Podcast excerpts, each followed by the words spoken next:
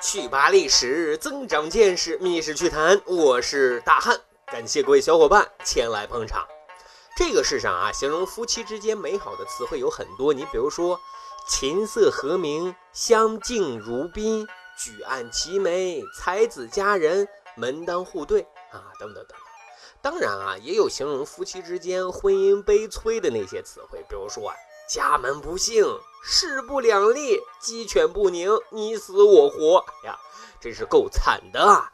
但是啊，如何保持婚姻的幸福和稳定，自古以来都是有规律可循的啊。比如说，在现代婚姻当中，讲究的是相对的男女均衡和互补，这样呢就有利于维护一个家庭的幸福跟和谐。如果啊，你想搞男权，恐怕这日子就不会太安稳，因为你媳妇儿。会用搓衣板教训你，大清朝早亡了。可是，在古代婚姻当中啊，时代的大背景那就是男权社会，女性是不能顶半边天的。女性的社会地位和家庭的地位那都是从属的关系，所谓嫁鸡随鸡，嫁狗随狗啊。但是各位，古代也是有例外的。您比如说，娶的媳妇啊是皇帝的闺女。啊，你驸马爷在家里能说了算数吗？谁才是这个家里的老大呢？今天大汉就跟大家来去扒几个啊！我的野蛮女友是公主郭子仪，大家耳熟能详啊。想当年平定安史之乱，收复了洛阳、长安，可以说对唐王朝是有再造之功的。自然，那在朝廷里那也是属于德高望重的重臣。他有一个儿子呀。名叫郭爱，品性特端正，从小呢就受到了传统的理学教育。当时唐王朝的大老板唐代宗就觉得这个小孩啊挺聪颖的，哎，就决定啊把自己的小棉袄升平公主要跟郭爱啊定了一个娃娃亲。这里要特别强调一下，升平公主可是代宗啊最宠溺的一个小公举啊，自然那也是生性特别的傲娇的。另外啊，在这里不得不提一句啊，就是说，戴宗选择跟郭子仪的儿子定亲，大概率啊，也有跟郭子仪建立这种政治联盟的考量。啊，后来到了成婚的年纪啊，郭爱和升平公主就喜结连理了啊。不过这过日子都一样，难免就会磕磕绊绊的。一开始郭爱还觉得啊，这升平公主的小暴脾气还挺可爱的啊，挺与众不同的啊，是他喜欢的菜。哎，可是越往后就越发现这情况不对呀，自己根本招架不住啊！这这哪是什么可爱，分明就是任性骄横、无理取闹、胡搅蛮缠。有记载了这么一件事：这一天啊，正好是郭子仪过大寿，可是郭爱跟升平公主啊，又因为一些鸡毛蒜皮的事干架。郭爱一气之下扔下了升平公主，自己就一个人去给老爹过寿。升平公主也越想越生气啊，自己金枝玉叶，你你凭什么不让着我啊？不听我的，就一个人在家里啊生闷气。这边郭爱给老爹过寿，全程拉一个大长脸啊，因为别的兄弟啊那都是夫妻俩人去拜寿，唯独他哈老哥一个，这面子啊实在是挂不住啊。就在宴席上。那是一醉解千愁啊！回到家之后，郭爱仍然是怒火中烧，趁着酒劲就叫嚷着跟升平公主啊要开撕。升平公主那可不惯着啊，开撕就开撕，谁怕谁呀？万万没想到呀，郭爱竟然真的动手了，不仅打了升平公主，而且是叫嚣的说啊：“别以为你是公主就有多了不起。”我爹要是想当皇帝，早就当上了。哎呀，升平公主一下子就懵了。如此狂妄之徒，有生之年她第一次见呀。当然，她也觉得很委屈。不过呀，比起委屈，更重要的一种情感是什么呢？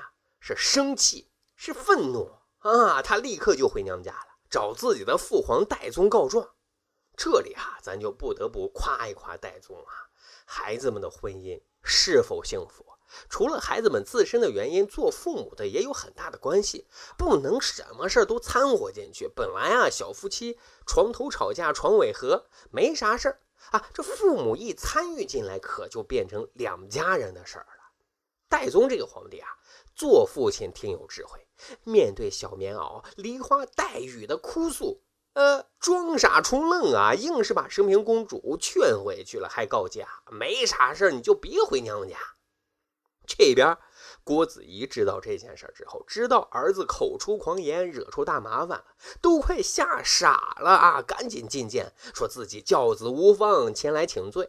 戴宗这亲家真是大智慧啊，安慰郭子仪啊，说孩子们在闺房说的话，岂能当真？小夫妻间的事啊，还轮不到啊，咱两个老头子瞎操心啊。然后呢？然后就没有然后了啊！这事儿就在戴宗这儿结束了。郭子仪那还是很懂得分寸的啊！回家之后，按照家法，对郭爱这个口出狂言的臭小子，呃，赏了二十棍子，然后好言相劝，让小两口啊重归于好。而，升平公主自此之后，小公主的脾气那也是收敛了很多呀。啊，这个故事，哎，就是我们熟知的。醉踏金枝啊，啊，还有一位驸马爷也遇到了一位暴脾气的野蛮小公主，可最后的结局却让人唏嘘不已呀。这个驸马名叫殷风，来历其实不小。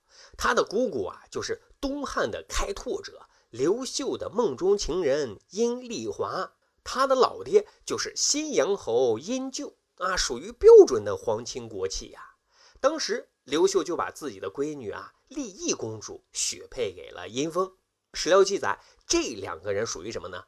公主娇妒，风意倦极。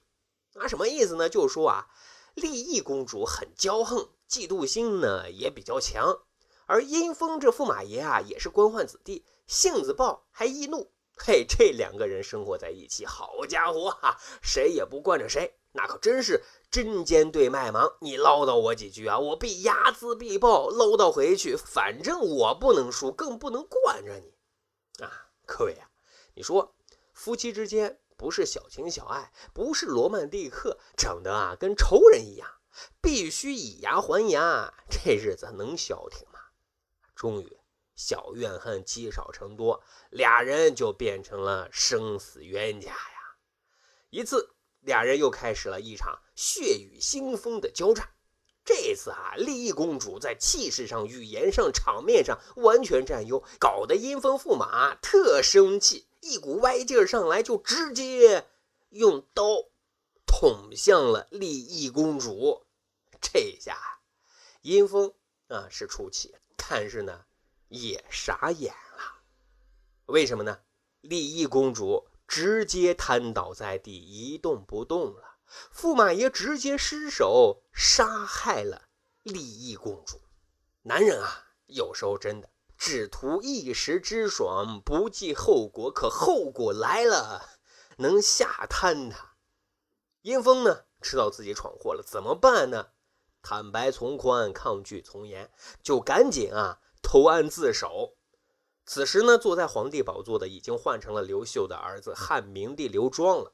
啊，虽然丽懿公主只是自己同父异母的妹妹，但是啊，他听到这个消息，刘庄也是惊掉了下巴。你阴风牛什么牛？连我皇妹你都敢杀，以后岂不要造反？于是刘庄呢，就当着母亲，此时已经是太后的阴丽华。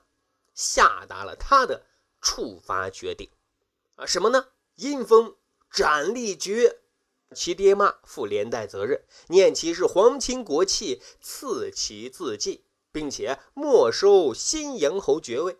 就这样，阴风那是欲哭无泪呀，却只能接受这冲动的惩罚呀。啊，虽然说现在跟古代不可同日而语啊，没有驸马，也没有公主，但是。谁过日子都是一样的。有句话说的挺有意思：嫁对人陪你慢慢变老，嫁错人那是陪你华山论剑。啊，的确，婚姻当中如果两个人都是倔脾气，谁也不对付谁，那日子就充满了火药味。可是啊，这过日子不能总是火药味，相互陪伴、谦让、互爱，这日子啊才能长远幸福呀。好，这就是咱今天要讲的密室趣谈。近期呢，大汉在喜马拉雅运营了喜米团，在这里呢会及时跟各位小伙伴来私家分享大汉珍藏的读书笔记，咱呢一起可以去增长那些奇奇怪怪的历史趣闻。啊，当然还可以跟随大汉的脚步，每周同步去打卡啊！大汉走过的那些博物馆、名胜古迹、山川河流啊，咱一起啊分享那些不一样的见闻。最重要的是，可以畅听啊《密室趣谈》所有的付费节目，有机会获得《密室趣谈》周边的小礼物。加入的方式也很简单，点击《密室趣谈》的主页面申请加入即可。再次感谢各位小伙伴前来捧场，感谢收听，咱下期再会喽。